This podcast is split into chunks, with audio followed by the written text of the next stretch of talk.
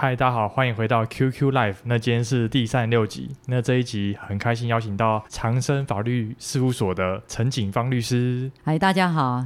很开心来上这个节目啦，呃，谢谢。那我认识陈锦芳律师，是因为他也是成大系友会的一员，然后之前他都会有一些算是工程的讲座啦，讲座对线上讲座给大家听，这样。我想我应该是简单先介绍一下我我自己为什么会来从事这样的行业哈。其实我原来也是从那个台大农工系农业工程研究所毕业。其实我们这个系哈，如果以土木的角度来看，是比较接近水利工程的领域啊。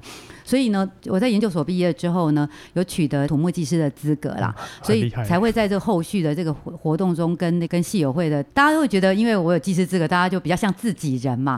然后呢，后来我在这个工作一段时间之后，然后取得那个律师资格，所以呢，就阴错阳差之后呢，我就投入了这个。我现在我应该讲说，我现在都主要是在处理的工程争议相关的法律问题的法务啦，哈。目前现在是这个长生法律事务所的所长。那当然，我们事务所基于我跟我现在这种工程背景的关系，所以我们事务所主要是针对那个广泛这个营建工程相关的这个法令哈的法务相关的这个问题的咨询啊，还有这个诉讼。那所以呢，说真的，我律师职业哦近二十年了，针对这个工程法律哈，说真的，因为这个界面这个东西会涉及到。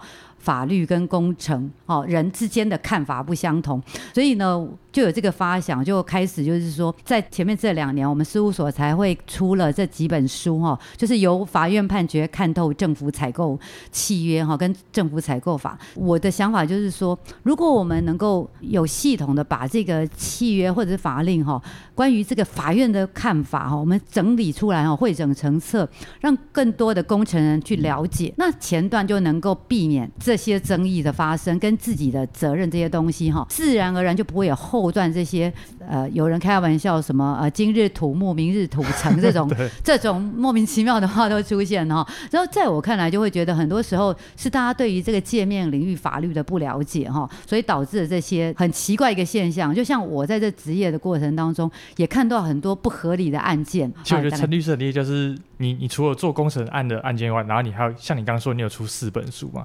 对对，我觉得很厉害。现在目前我们目前在写第五本，其实我们我想哦，就像主持人所关心的那个工程人本身的责任哈，其实我们现在这一本书在写那个由法院判决看透。营造法令哈，我们是希望借由这一个角度哈来看一下，说每个工程的人哈，如果遇到工程事件的时候，对不对哈？他要面临的处置是什么？比如说，像大家最近都满版的都在讲这个终结这个事情，对不对？哦。坦白说，像这个案件，因为它正在进行当中，我们是比较没有办法去做一个很清楚的法律上的评论呐。哦。但是因为媒体跟事实哈，有时候报道会有一些落差。但如果基于媒体的这个事实来看的话，它可能就会有两段的。事情会讨论嘛？你看他当初是那个塔吊掉下来砸到终结的车子，对不对？然后终结后段看起来在处置上面可能也有也有一些问题了哈。所以前段跟后段可能有不同的人会面临不同的责任。但不论如何呢，那位大建商的责任哈应该是很明确的嘛，因为他的工地的塔吊掉下来，对不对？砸了这个东西，那大家就会想说，哎，那到底假设我现在不是终结这个事情，一般的工地发生这个状况的时候，对。对，就是我们大白话就是说，如果工地死了人，对不对哈？那会怎么样处理呢？我可以跟大家报告，就是说，工地如果发生这种劳安的事件的话，哈，第一个劳检所就是我们的劳动检查所，一定会先去检查工地，因为一定是你的工地劳安设施有问题，哈。特别是劳检所会做那个调查报告。那其实劳检所调查报告对于那个后段的这个争议哈是很重要，这是为什么呢？因为我们检方很多时候对工程的情况也不是很了解。那他就会看着那个劳检所哈，劳动检查所他们做这个调查报告，因为那个调查报告会做的很清楚，说这个工地谁是营造厂，谁是业主，谁是他会做一个关联图出来以后，然后然后会做一个说，哎，这个事件的结果是谁？哈，是谁的责任？比如说他假设认为说是新插发的责任，好了，对不对？哈，那他就会说，哎，那新插发谁是工地负责人？哈，那这个人一定是第一个首当其冲，将来就是会有责任的人。那因为有人死亡。就会追究这个过失致死这件事情，然后就会移到检方那边，他会做调查完以后呢，那能不能跟被害人和解就非常重要。倘若你有跟被害人和解，对不对？检方呢，他就会他还是会起诉一些人，因为有人死亡，起诉了以后到法院，他可能就不会判那么重，因为我们过失致死一般是五年以下的有期徒刑，他就不会判那么重。然后呢，他很可能可以给你缓刑，但关键就是要跟被害的人和解掉，所以你就会知道说，要跟被害人和解掉，相对来讲就是要拿钱放人嘛，对不对？哈，这种时候呢，就会有对被害者赔偿嘛，哈。那做完以后呢，有和解完，然后会让工地复工，然后进行后面的程序等等啊。其实这一串哦，实物上我们来做是很有点复杂啦，但是这事件发生的一个月内哈，这个局势就会很明朗了，因为通常都是老检他调查很清楚完以后，他就会让他复工了。啊，因为你不可能工地一直放着更危险呐，哈。然后等到他那个调查很清楚完以后，到检方那边的时候，那检方很多时候只是确认一下那个报告的情况是不是调查的很正确，然后呢，还有相关人会调来问话啦，哈，问一问。那通常这种案子哈，如果我们是我们接到的话哈，说真的，你该负责任的人哦，我们也叫你干脆就是坦诚不会了，因为你你一直在那边讲说不是你的事情哦，你可能罪加一等。但我只能说，因为这两年哦，因为我们工程很蓬勃嘛，所以其实免不了都会有这类的案件呐。但是我应该在澄清啊，其实我们主力 不是在处理这类啦，我们大部分还是处理跟政府相关的这个争议。假设说你在民间的厂商，不管是顾问公司或者是营造厂技术事务所，你去承揽政府的案子，对不对哈？那如果说政府呢没有如契约的付款给你，比如说有时候会给你处逾期罚款之类的，对不对哈？那我们通常都是或者是追加工程款。那通常我们事务所比较大宗的案件是在处理这一类的案件啊。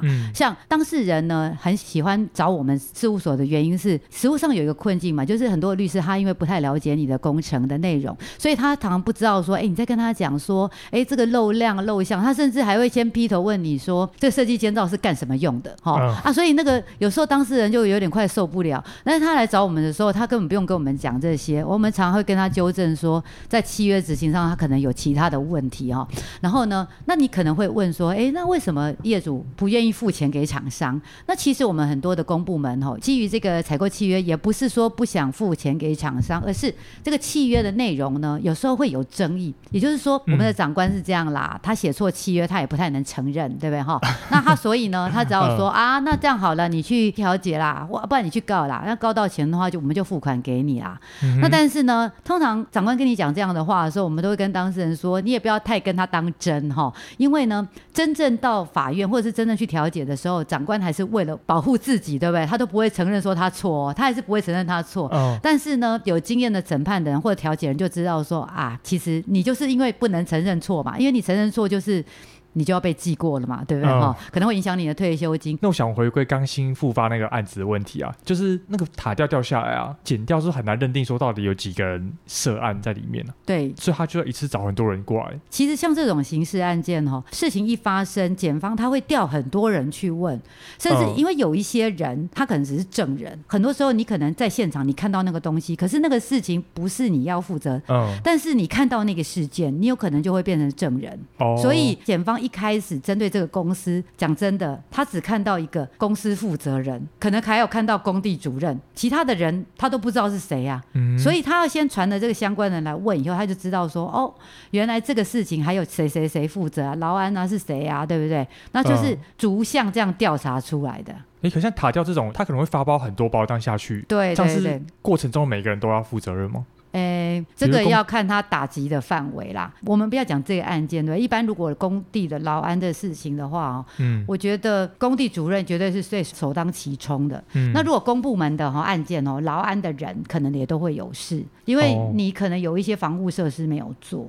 嗯，哦，然后呢，如果刑事责任这部分，有的还会起诉到负责人，也有。嗯，哦，也不一定，所以这个阶段检方会打击到的范围，这个其实很难讲。但是有一个可以确认，就是通常检察官呢，他第一个关键还是看你有没有跟被害者和解。哦，你如果跟被害者和解，他有可能起诉范围的人会比较小。哦，因为话说到底，虽然这个有人死亡是涉及到这个有没有人过失致死，对不对？嗯，说到底还是希望被害人能得到补偿嘛。哦，对不对？如果被害人没得到补偿，我说真的，我是检座，我也是起。起诉一大堆人，嗯，看你要不要赔人家嘛。嗯，对不对？那我检察官起诉完以后，我的工作结束了。那你你被起诉后，你就到法院去跟法官澄清说你无罪。嗯、但是法官呢也一样啊，法官就会看说，哎，第一个也是看有没有和解啊，哦、对不对？有和解，可能就问题就好说啦。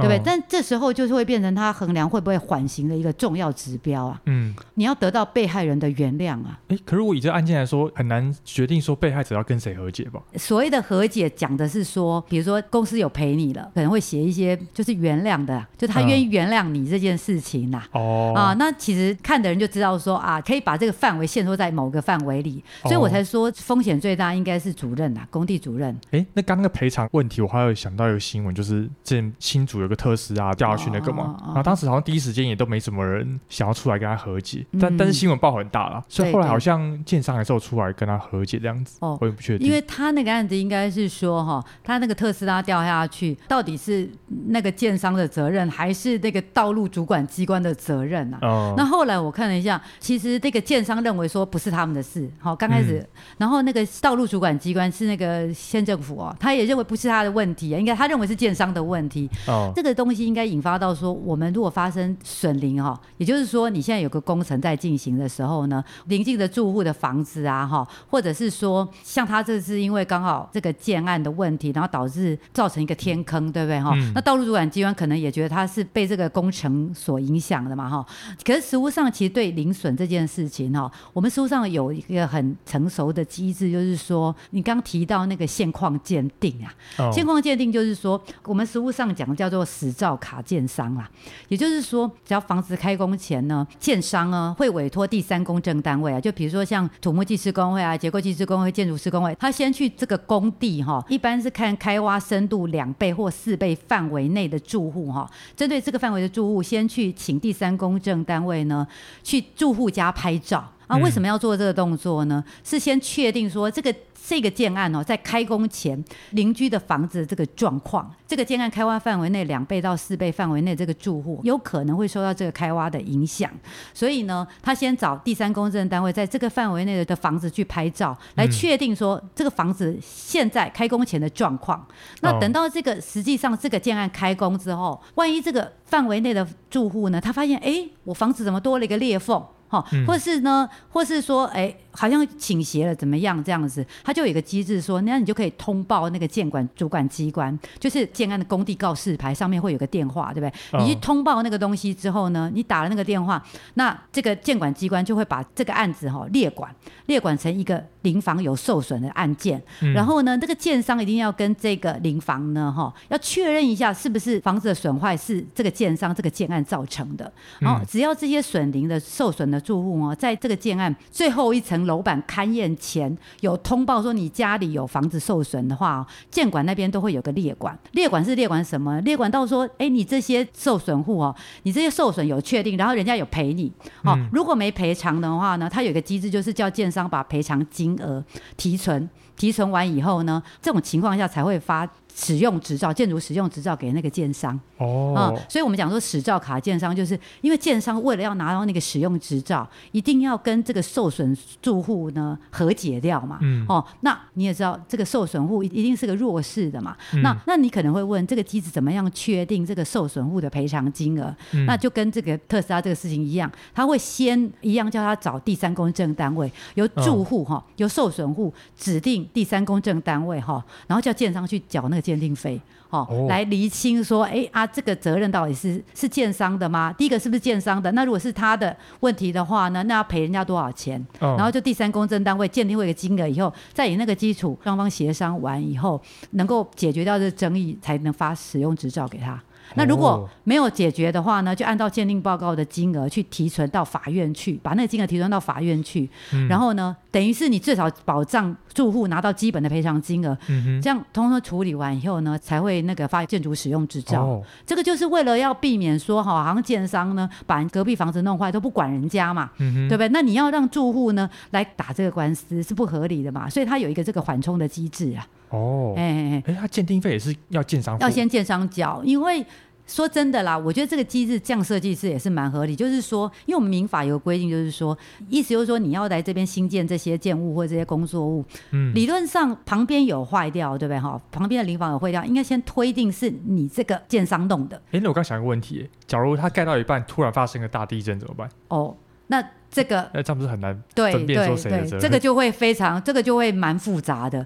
所以我只能说，如果他很倒霉的话，哈，这也有可能。要全赔，也也也有可能呢。但是我觉得我们也不用太替这个建商来担心，是因为他正常应该都会有营造综合险的，也就是说这些东西其实会分散在保险上面，所以你会发现实际上我们在打这种不管是损邻损邻这些案件，像特别是公共工程，因为它契约里头就有要求，它要保怎么样的保险，所以基本上那个营造商他们都比较不会担心这件事情，充其量呢，假设你要判赔一千万，对不对？因为它有保险，它有可能保险能够 cover 掉七八百，那嗯，那对营造商他觉得三百他就赔了。可能保险会，他还会再判定说哪些状况他理赔，哪些他不理赔。对，所以保险也不会全赔。其实我在损林案大部分都代理营造厂，好、哦，嗯、那营造厂呢，愿不愿意跟住户去和解的这最关重要的关键，他就是回去打算盘呐、啊。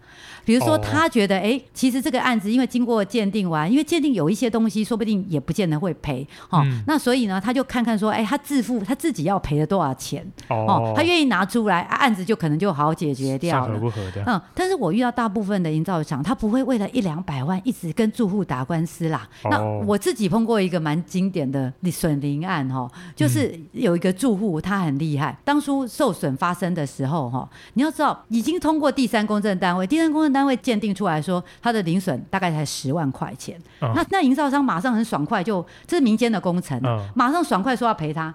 结果呢，这个住户很厉害，他去找了市议员哦，弄不弄完又做了第二份鉴定报告。嗯、第二份鉴定报告鉴出来多了一个零。哦，嗯、我虽然我也看不太懂那个鉴定报告，嗯、那鉴定报告就要说要赔一百多。我们建商为了，因为我们这个是个大很 大建商，嗯、他也很爽快说他要赔，他还提存。结果呢，那个受损户呢，他就把那个，他就领走那钱哦。然后呢，他居然后来还去法院告。哈那我接到我接到这个，你要知道，律师通常在这个损邻案都是看到起诉状的时候我们出现。通常营造厂面对这种受损案，他们其实也都很有经验，他们也会想办法敦亲睦邻把它协调掉。嗯、所以最后留到律师处理的，一定是嗯比较不好处理的住户。结果他我看到起诉状，我吓一跳，他要的钱居然又多了一个零。他要一千万，嗯、然后呢，我就想说啊，你怎么会来要一千万？就那案子也挺妙的哈，因为前面不是已经有个有两份鉴定报告吗？嗯、那起诉之后，他后来我们又找了第三个单位来鉴，那第三个单位呢？建完以后呢，因为我跟大家讲，这种案子哈，如果打到法院去，那厉害会告的租户，他还会去找估价师说他房子的价值有减损。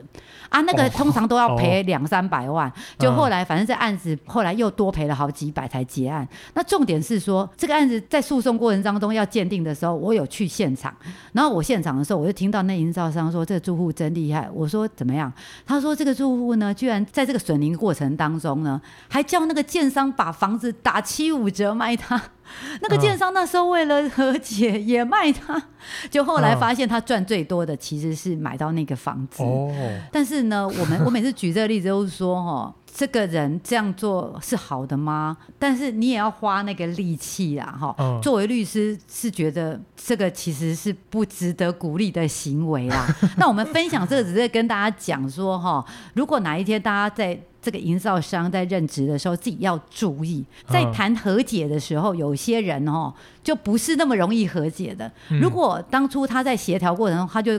来找我们，我就会跟他讲说，你可以卖他房子，但是你要让他签一个放弃其他球场才对。所以你为什么每个学工程的人，应该说每个人都要了解到法律上如何保护自己的权益嘛？是其实是一个很重要的一件事情嘛。哦，嗯，哎，如果签放弃其他球场，就真的有法律效力吗？有法律效力啊。力那时候呢，其实很多那个和解有经验的建商就会拿一张纸来给你签，那上面最重要的一条就是叫你放弃其他的部分。哦，对。啊，没有就惨了。哦，对 对对，哦、所以这个这种案子其实蛮常见，这个也可以应用到我们其他的啦。比如说，如果你到外面不小心撞了人，你赔了他以后，嗯、你要记得给他签一个，就是说他不会再另外对你求偿任何事情，啊、不然有一些人很厉害哈，跟你拿了钱之后又来告你。这食物上很常见。哎，今天昨天才有一我看到一个一个网红，然后就撞到一个谁，然后说他当场包六千块给对方，那对方后来还来回来告他。哦，这个食物上是非常常见的一件，所以这种时候我都会跟当事人，你至少至少在赖上面有一个记录说，说哦，我陪你的时候，你当场就答应了，不然将来就死无对证嘛。嗯哼，哎，那我还想问个问题，就是像比如新复发这案子，它发生意外之后，第一时间大家也是觉得应该是工地主任要负责任嘛？但我觉得有些大的案子，其实工地主任要管可能一两百个人，他很难确保说大家都安全的过完这两三年完成这个工地。那如果起诉都是以工地主任为首的话，他的法律责任会不会太重？呃，应该是这样讲啦。所以我刚刚有提到说，为什么老姐会去做调查，就是他在那个报告里头会把这些关系图都把它列出来。嗯、然后呢，因为你在工地的这个现场，就像他这种案子，一定是我应该说层层发包嘛，嗯、对不对？那层层发包的。过程当中，每一个公司可能都有对应该督导这件事的人，嗯、对不对？所以。这个就会涉及到它的打击面嘛，就像你可能会觉得说，哎，到底是要起诉大营造商？因为通常这个案子都是有一个大的营造商发包给一个专业的人营造商，然后再可能专业营造商，我们法律上叫做承揽人哦，次承揽人跟次次承揽人哦，那每一个承揽人可能都有一个主管的这个人，对不对？所以你就会想说，哎，我有可能直接起诉那个第一线管这个事情的人，嗯。但是呢，你如果比较宽的来看，那督导的人每个人都有责任，不是吗？嗯，对不对？所以这就我们刚刚提到的说，你的打击面大小，这个就有区别了，嗯、对不对？那如果你觉得，哎，这案子其实都和解掉了嘛，哈，那也没有什么人受到伤害或怎么样，那你可能就会觉得说，啊，那我就直接起诉那个直接该负责这个工作的人，对不对？最前线那个人。对。哦、那如果你都不和解，都不弄，对不对？哈，那因为我这种做法，我就会觉得说，啊，那我下面这些人我都要起诉。对不对？但但是你当你发现你这些下面的人也有可能面临这件事情的时候，你是大包，你是不会极力督促他，就是要和解掉，对不对？因为如果大包觉得你只会起诉第一线的那个人，他想啊，算了算了，那就是第一线的那个公司该负责的事情。所以我们现在这个治安法哈，他们的规定就是说，如果就赔偿，这些人全部都有连带责任。这个是避免什么呢？因为第一线的那个公司一定是最小的公司，他有可能赔不了这个钱，他搞不好也没有保险。但是呢，这个最大的这个公司，它一定有个营造险是能够 cover 这些相关的公司的哦，不然它如果没有，那这个受害者将来很简单，他全部人都告下去，就赔偿的部分他全部告下去，最惨的就是那个最大包的那个人一定要赔钱。嗯，对，这个这种做法就是在保障这个受害的人，对对，还有比较小的人嘛。那所以我才会说，这种案件在实务上会很复杂啦，对我们来讲会很复杂，也不是说我们这边三言两语跟跟大家分析完的。所以你会发现这种治安的事情哦，一发生哦。其实哈、哦，到场的律师会很多，哦，为什么呢？因为那每个公司的律师都要不一样，因为他都会有利益冲突的。哦，不是大包可以，大包不能代理小包的人哦。因为如果小包同意这样，就是小包就笨蛋嘛，因为责任就推给他。嗯，哦、对对，所以这会很复杂啦。嗯，哎哎，那过失致死罪这个它是刑法吗？对对对，是刑事责任。它是都可以缓刑的吗？哎，是是可以缓刑的，是可以缓刑的，哦、所以通常都会看你会看你的那个赔诚诚意呀。哦、其实不缓刑的也会有，哦、所以也也是要，通常都会看到被害人的状况嘛。嘿，哦，对对对，好。哎、嗯，那我最后还要问一个，因为我听众比较多年轻的可能技师或者学生之类的，我们可能比较常遇到问题就是。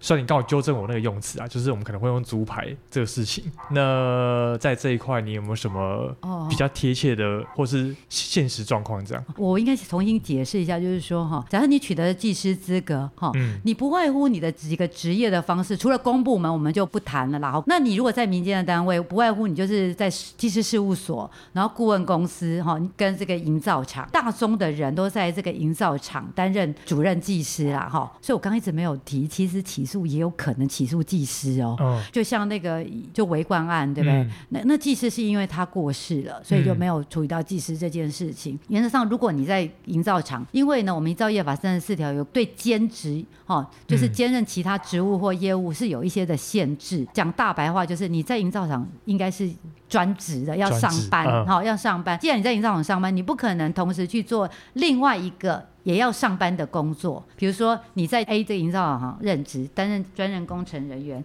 你不可能跑到银行去上班。为什么举这种工作呢？因为很多人都误以为说不相关的工作是不是就可以？不行，哦、因为呢，如果你是到另外一个公司也是上班的，是绝对不行。嗯、虽然那个法条写的是说哈，营造业的技师要是继续性工作人员，然后不得兼任其他营造业的职务或业务。对所以你去第一个，你去兼任其他营造业的职务业或业务一定不行。嗯哦、那但是呢，为什么你不能到其他不相干的工作去上班？因为你在营造业要继续性工作，你就要在营造业上班啊，你不可能在这里上班，同时又在另外一个地方上班，哦、对不对？但是呢，如果你在另外一个不管是不是相关联的工作，你只是做顾问，你只是偶尔去的，嗯、我们现在法规是没有限制的。假设说你现在在这个营造厂呢，担任专任工程人员，那你可能呢，哦，其他同业对不对？有一些工程小问题来跟你咨询，做顾问，都、嗯、有兼职顾问，其实法令是没有限制的。哦，就是重点就是你不能在另外一个顾问公司。你也是在上班的，这就不行。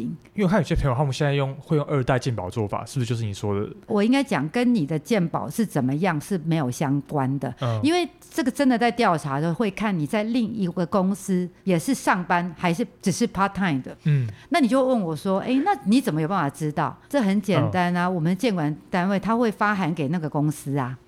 那如果那个公司是个有规模的公司，他不可能去骗机关说你没在上班嘛。嗯哼。Uh. 那不就穿帮了吗？嗯、uh，huh. 所以我才会说跟你的劳健保不是很重要。哦，嘿因为我大概前几年就有听说，好像的法律有改条文还是怎样，所以放宽规定。有放宽，早期呢，在一百应该是一百零八年吧，就是在这个修法之前呢，嗯、它的限制非常严格。它限制现在是改成说不得兼任其他营造业的职务或业务，对不对？嗯、以前是说不得兼任其他职务或业务。我举个简单，这样就会变成说你是主任技师嘛，对不对？就你想说，我白天一早要去送报纸，嗯、哦，不行哦，因为不能兼任其他职务。或业务，哦，现在是改成不得兼任其他营造业的职务或业务，所以常常发生一些不合理的案子是什么呢？我举个简单的例子，就是有人呢去做直销，直销其实你也没有去那个公司上班嘛，嗯，对不对？结果呢，他说不行，那后来碰过一个最不合理的是，有一个技师呢，他只是因为他的太太呢在做保险业务员，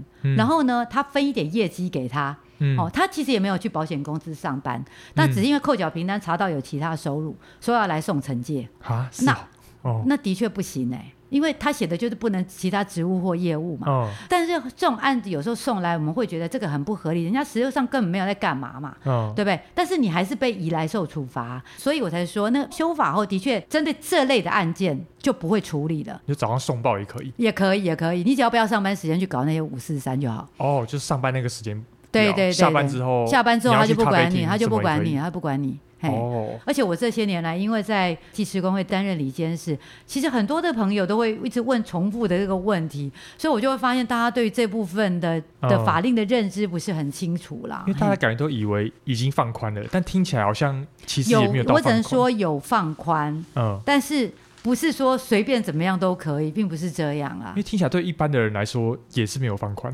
哦。对一般上班族来说没有放宽。其实早期说真的，因为我我在营造业审议委员会也担任委员，早期财法案非常多，嗯哦。但是现在呢，相对少很多，因为以前只要查到扣缴凭单有其他收入，全部调来哦，哦。那现在不会啊，现在就是说他会先来界定一下，比如说那个金额很少的，他会去厘清说你在干什么，嗯、那没有怎么样就过去了，就不会处罚你啊。哎、嗯，那你可以分享一下，如果被请去惩戒委员会的话，啊，我们会发生什么事情啊？因为这个是工程会管，所以呢，嗯、依技师法的规定，你要到工程会，工程会它有技师惩戒委员会跟技师惩戒复审委员会，那他会邀请。你去工程会陈述，在过程当中，他会会请你书面陈述意见呐、啊。嗯、哦，那如果你是营造业的技师呢？如果你被发现，比如说像违法兼职，对不对？哦、他就到各地的营造业审议委员会审理。哦，嗯、那很多技师他都会来问我们，我只能说哈、哦，其实真相是怎么样，其实是很清楚的。哦，比如说像那个兼职，对不对？其实以我们一看就知道。你应该就是兼职，嗯、那这种情况下，我还跟你讲说，你还不如干脆直接承认了，嗯、然后呢，他可能就给你个警告就过去了，哦、但是你就不要再犯呐，因为他再犯会加重。好哦，那我今天很感谢。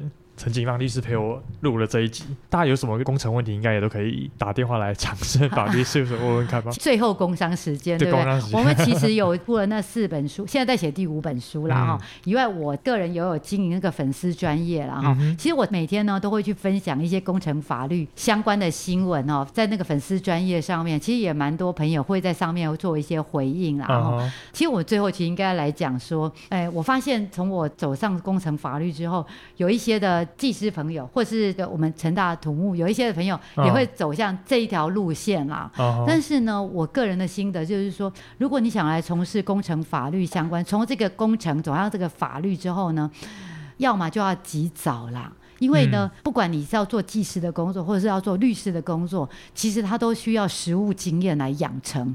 像我个人也做了二十年的律师了，嗯、我才勉勉强强觉得。自己可能有到达一个程度啦，哈。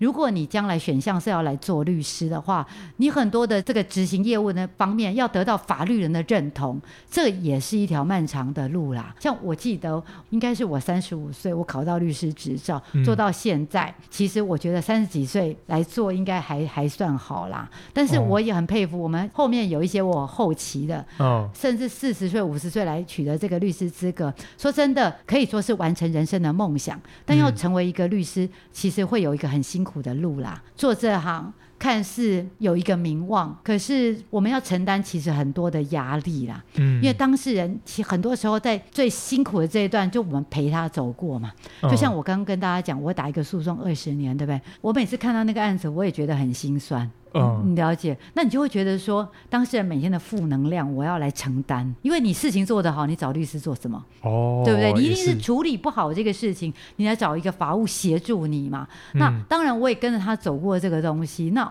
我每天都要面临这个，哎，姑不论还有其他东西，对不对？你知道吗？我们还有律师呢，晚上诉、实务上诉。刑案哦，赔了赔了当事人一千万哎，没上诉，当事人要进去 进去关哎。嗯，对我我我听过同道发生过这类的事情，所以呢，啊，你刚刚什么意思？我听不太懂。就是说，当事人一审被判刑，嗯，当时是十天内要上诉，现在是规定二十天要跟高等法院刑庭上诉，嗯，二十天，就他没有在二十天内，当时是十天内去协助当事人上诉，就过期了啊，一审就确定了。哦，是哦，对。就后来他赔了，他赔听说他听了，我只能说听说他赔了当事人一千万。哇，对对对，但是当事人要进去关哎，对对对，所以这个行业看似很有名望，可是你要帮当事人承担很多，特别是程序上面的事情你弄错了，嗯，就很可怕。对啊，好可怕。对对对，哦，这个。就是给大家评估说，这个工程的人，你你要不要投入这样的行业做一个参考啦？哦，好，就这样子喽。好，感谢陈律师，我跟大家说拜拜。好好，谢谢谢谢谢谢。